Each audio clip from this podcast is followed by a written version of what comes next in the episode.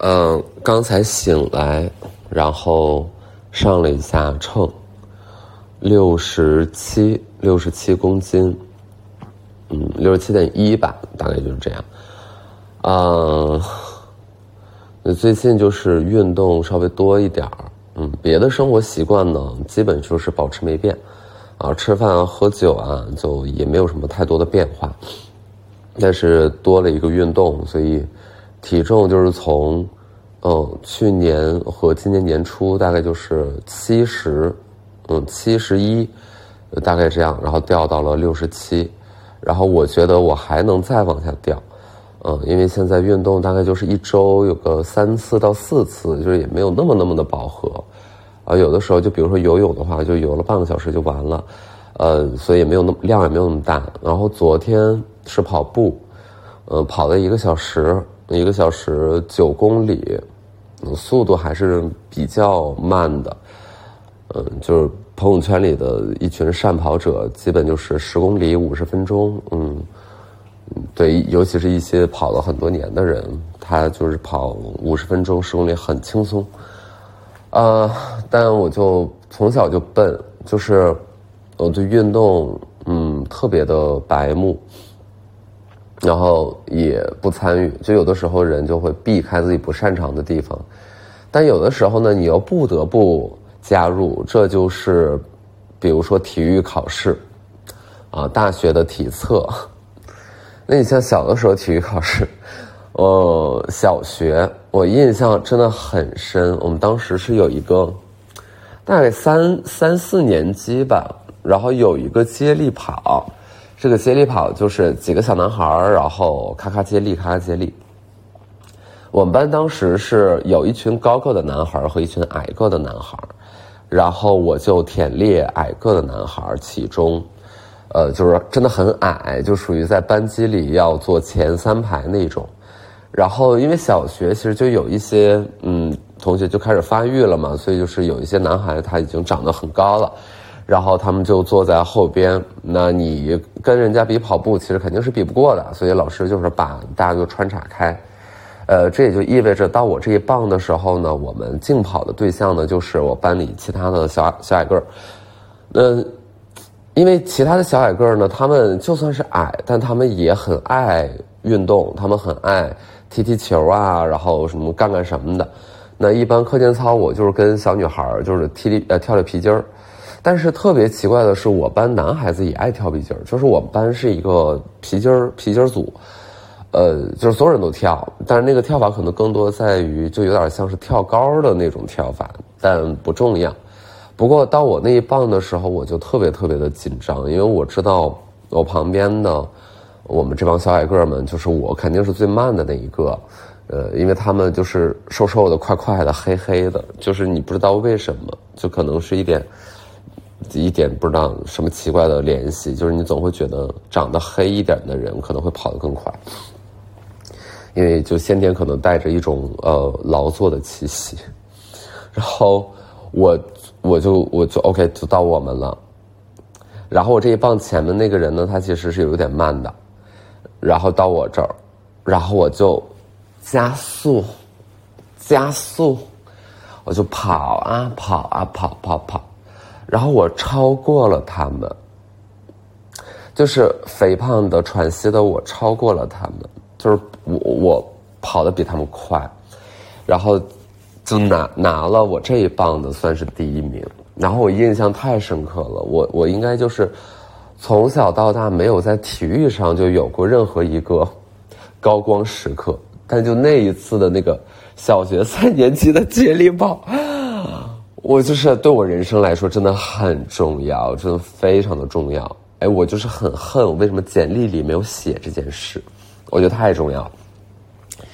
好，这是小学，然后就 OK，也没有什么太多了不起的。嗯，然后就是呃，初中、高中，印象里体育就基本就属于荒废的，大家没有什么这些。我也无非就是跟同学去打羽毛球，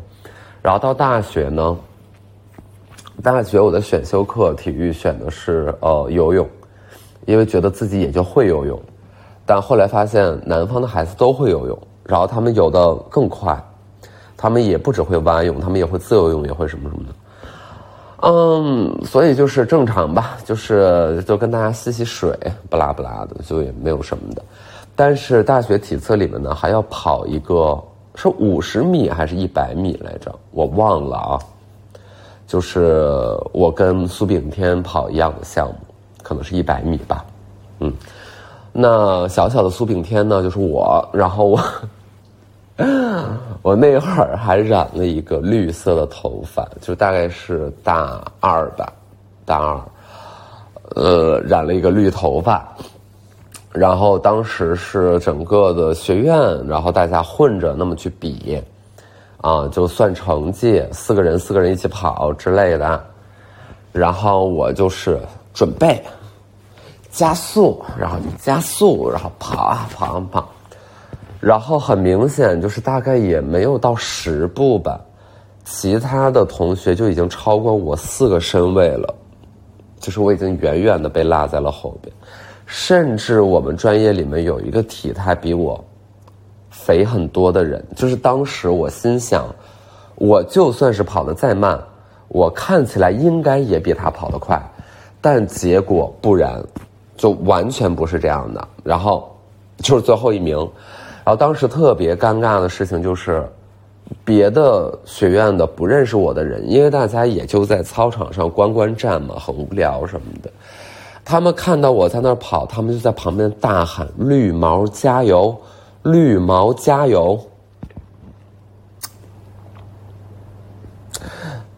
就我当时就我我有被分心，我很恨这些人，他们为什么要在那？因为我想到绿毛龟这个物种。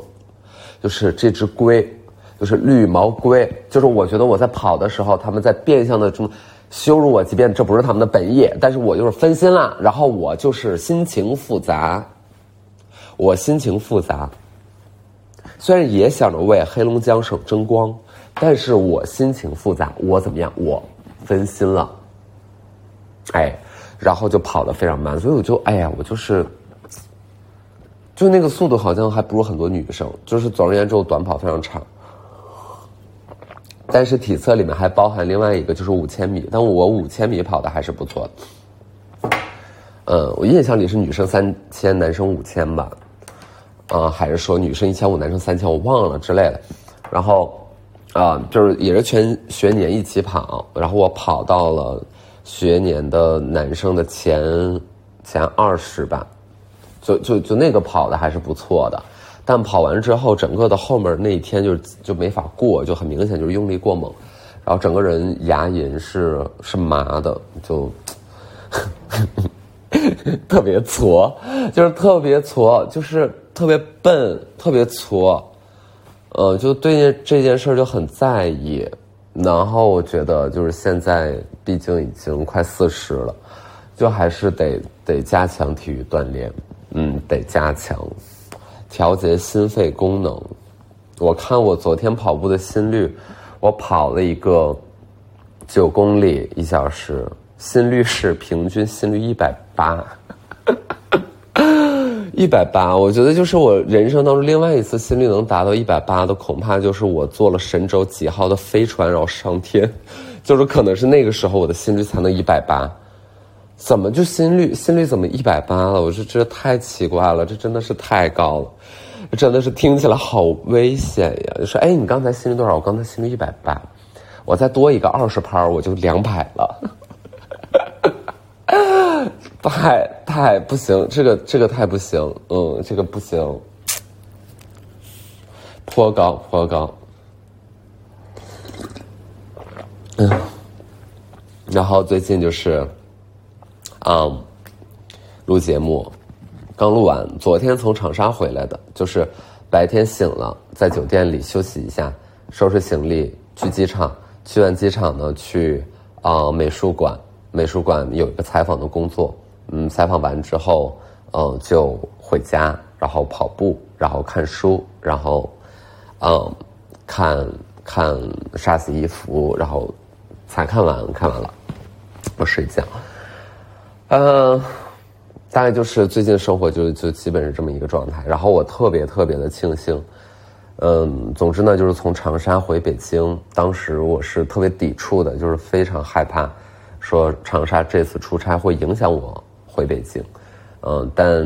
你要做了四十八小时的核酸检测，其实目前问题也没有特别大。嗯，然后我就回来了，就就其实回来的时候感觉，呃，落地，然后再到从机场出来，也没有特别复杂的安检的流程。我印象里，我出来之后好像甚至都没有人看我的双码。呃，我不知道这是不是默认，就是从你的始发地已经做好这个检测了，所以就回来的时候他们就也没没看。那基本就是跟平时的状态是一样的，直接拎着箱子就就出来了，就没有。呃，想的那么复杂和恐怖，但如果就是有算有什么变化，就肯定也是支持配合嘛，都能理解这个事儿。不过就还是比较顺利的，然后回来。呃，回来之后就回家就是一个人，然后昨天在网上就跟别人聊天，就是，嗯，就陌生网友吧，然后就还是会问到说啊，你现在情感什么状态？我说我现在情感啊，那个那个单身，单身。然后，然后呢？说那个，那你最近生活高兴？我说不高兴，不高兴。然后为什么不高兴？我说虽然单身嘛，但是那个因为，因为什么呀？因为就是有还是有一些情感的波澜，嗯，情感的波澜。我有一些情感的波澜，我就是难以自控，然后我就是很很痛苦，我每一天非常的痛苦，嗯。呃，然后大家也能感受到，就是我从博客里确实这个状态持续了蛮长时间了，嗯，各种原因混杂。然后你如果从博客里摸索历史的脉络呢，就是你可能也大概能 get 到一些什么东西，啊，然后我也并不认为这就是谁的错。然后事实上我也道歉和反思了无数次，然后我意识到，就是当一个人他开始不断的。呃，自我检讨，呃，感觉到内疚，感觉到愧疚，其实是最折磨人的情绪。就是我原来，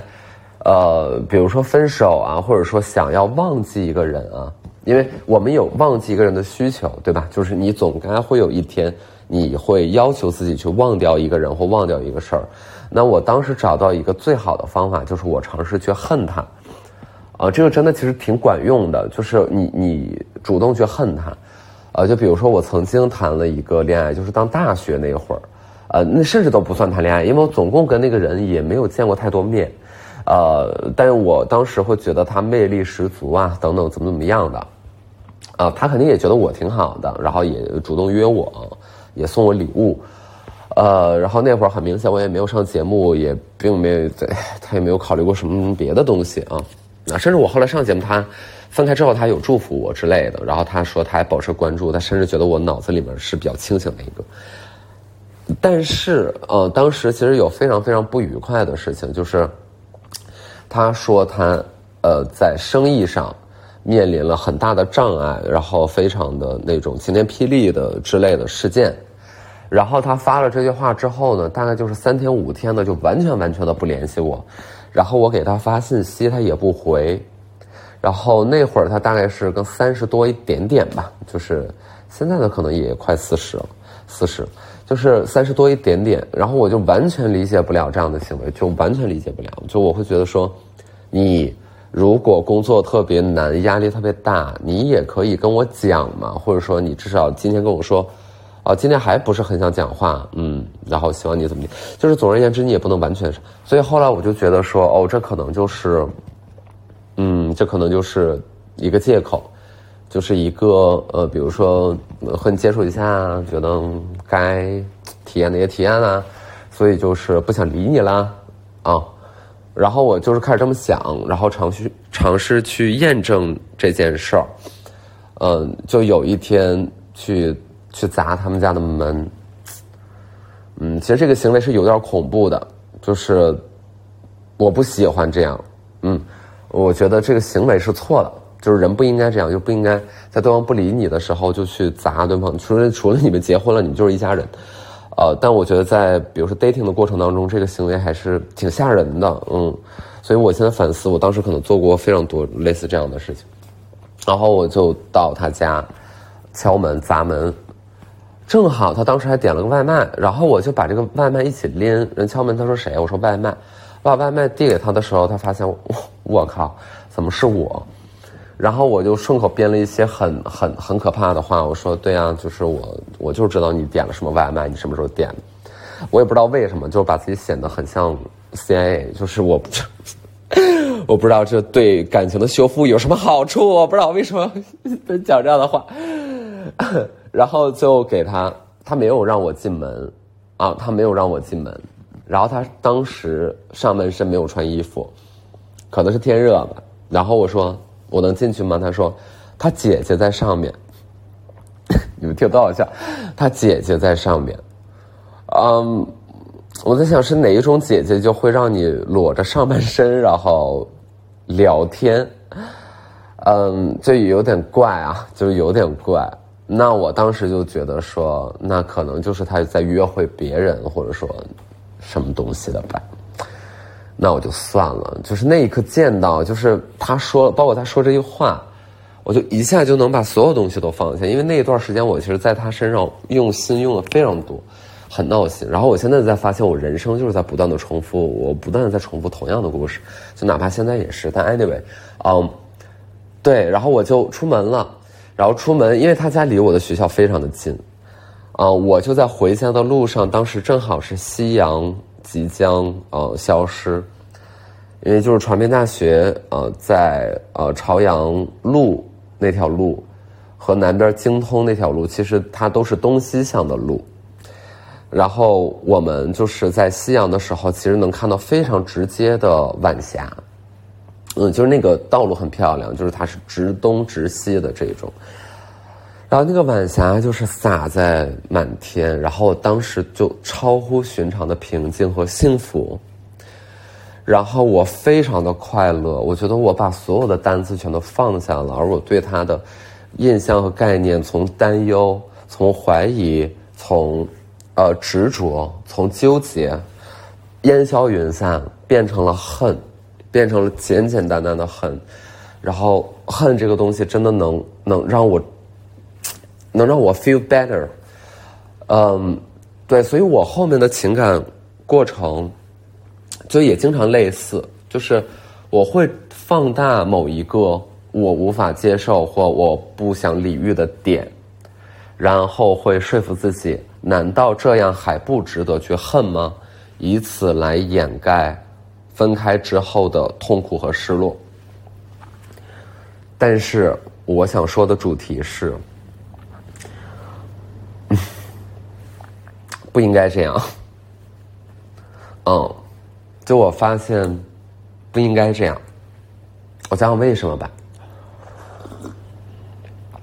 其实我上一段情感，那是四五年前了。嗯，你想我已经空窗非常非常的久了。嗯，四五年前，我们在一起生活一年，然后同居了半年，到最后因为，嗯，因为一些原因。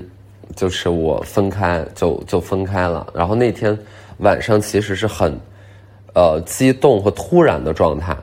就是我们两个甚至有肢体的冲突。然后第二天呢，我要录奇葩大会，就我知道第二天我要录制节目，所以跟他发生肢体冲突，我也不能像我平常的那样的脾气，就真的和他就是打起来，因为我特别害怕受伤。那原因呢？嗯，算了，就是也不想说了，也不想说了。就说白了，他也没有做错什么，他真的没有做错什么，然后我也没有做错什么，我至少是这么觉得的。就两个人想法不太一致，然后包含我比较爱喝酒，然后他对于我喝酒，或者说我喝大喝喝大，或 者我现在没喝大，或者说对我喝大这些事儿还是有有表表达的意见，但。嗯，我那天晚上还是喝了一些酒，因为我白天很不开心，whatever。嗯，然后就生气了，嗯，生完气，呃，动了点手，然后就准备分，因为我们两个已经同居在一起了，然后其实同居就能够让你快速的认识到对方的生活习惯。呃，其实我们俩的生活习惯，我说实话还算是不错的，就我也我们都不是特别脏的人，然后我们对于生活条件的要求和生活方式的要求比较接近，嗯，所以就是也算是过到一起去，也没有太多的问题。包括他有饮食的禁忌，我也能够全力的嗯支持，或者说尊重。嗯，但是分手的那一天，我实在是顶不住，因为到后期就是，即便是分手，我我我也会想让我身边的人去求一求他，就我总是那个会把话说的非常狠，呃，在当下说的非常非常狠，但是过后就总会念着曾经在一起的好，然后就会后悔的人，然后我当时尝试着去恨他，其实也有若干的理由，但其实我发现他会治不了我的全部。因为我不能睁着眼睛说瞎话，就说他是一个不好的人，我也不想证明曾经自己的选择是是愚蠢的，是盲目的。嗯，我觉得喜欢是有理由的，嗯，然后你恨一个人的理由，并不见得要掩盖你喜欢一个人的理由。所以摸着自己的良心，你现在想不想他？我的答案是我现在还很想他。所以那会儿甚至就让我妈都去找他了，然后就去聊一聊。然后他给我妈的回应也是比较冷漠的。然后那一刻，我妈反正她是失望了，她是不想说再多说一句了。所以在搬家的那一天，就是呃，因为我那个房子，我可能嗯出力出的也比较多吧。那就是他搬走，呃，商量好了。然后那天因为搬家，我我觉得我可能会实在非常的狼狈，他也会很狼狈。然后我就找了一个人来。来陪在我身边，然后这个人呢就是秦岭，所以秦岭大概，呃早上九点钟的时候就来到了我家，然后就是我们就看着瑞，嗯，不说他名字了，我们就看着我前任在那搬东西，然后大家都不说话，我妈也不说话，然后，然后其实我就一直在哭了，就是一直在特别特别用力的哭，呃，无法抑制的，无法忍受的。的悲伤，就我看着那些东西被一个一个拿出去，我其实没有特别好的办法去，去装作很冷漠。然后，嗯，就是在即将搬完的那一会儿，就是我们还在洗手间，就是我还在洗手间，我俩就只有我俩，我和我前任，然后把这个门关上了，我就找洗手间的手纸。找湿巾，我就把这手指湿巾拿出来，然后我就哭着给他我说：“你现在搬到那家里，可能暂时还没有那些，你先拿两卷。”我就一边哭一边给他。然后他当时就做了一个，嗯，很复杂的举动，就是他，因为你你也想象他是一个很，他那会儿就是已经情绪很冷漠了，或者说他也很低落了，他不太跟我说话。但是他在我脸上亲了一下，然后他就出门了，他就走出去了。然后他亲了那一下之后，我就发现我在马桶上彻底的站不住了，就是我一屁股就坐在了马桶上，然后泪流不止。就是他吻的这一下。我我后来就是在不断的去想他当时这么这么做的动机是什么，但我觉得如果去揣测动机是一个特别特别冒犯的和自以为是的行为，因为很有可能是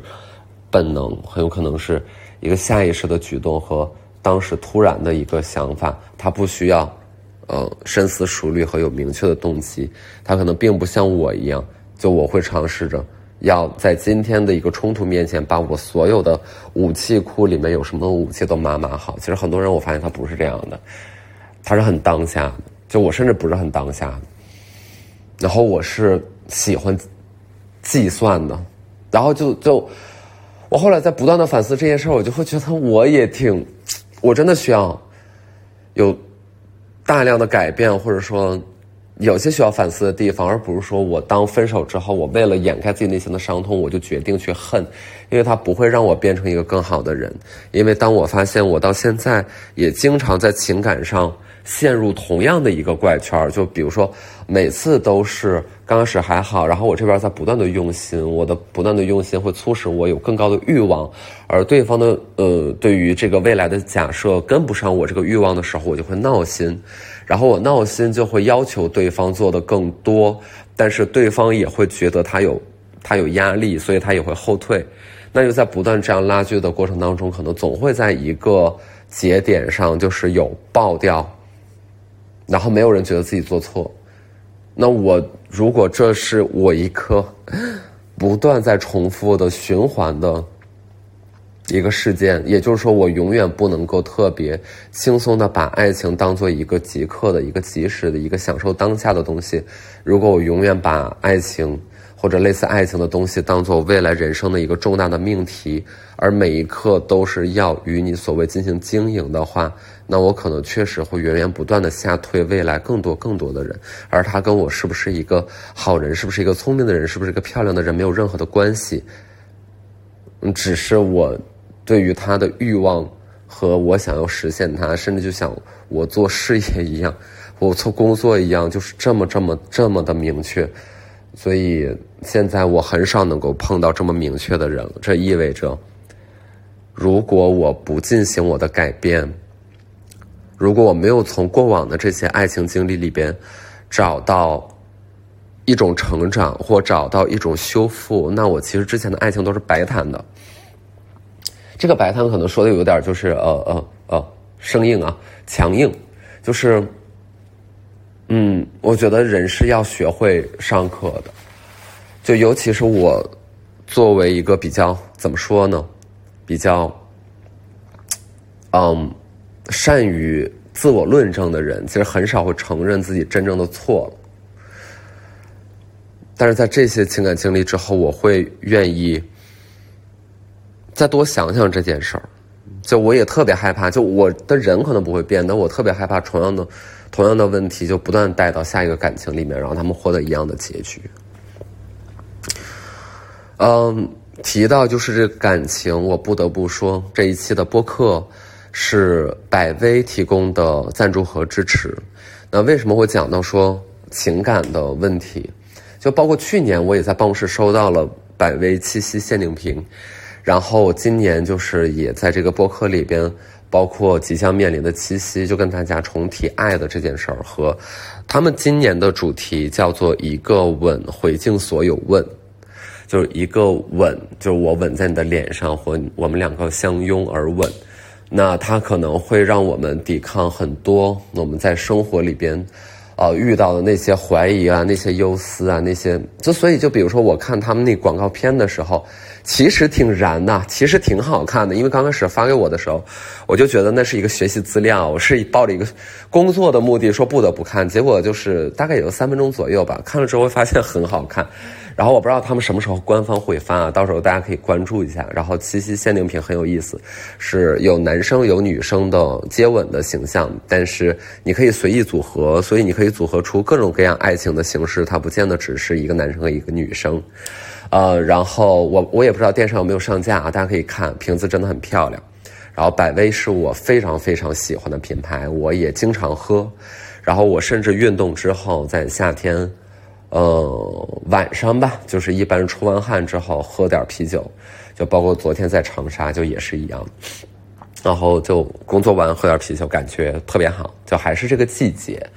呃，冬天稍微少一点，但是你像现在夏天，包括刚刚立秋，就天气还是非常热的，所以啤酒真的很合适。然后一个吻回敬所有的问，嗯，然后我看他那个片子。呃，那些爱情我就不替别人去设想了，但我只是会回想起，比如说我四五年前的的那最后搬家的那一刻，就那一刻，你说他那个吻有没有回敬所有的问呢？哎，我甚至觉得有哎，就。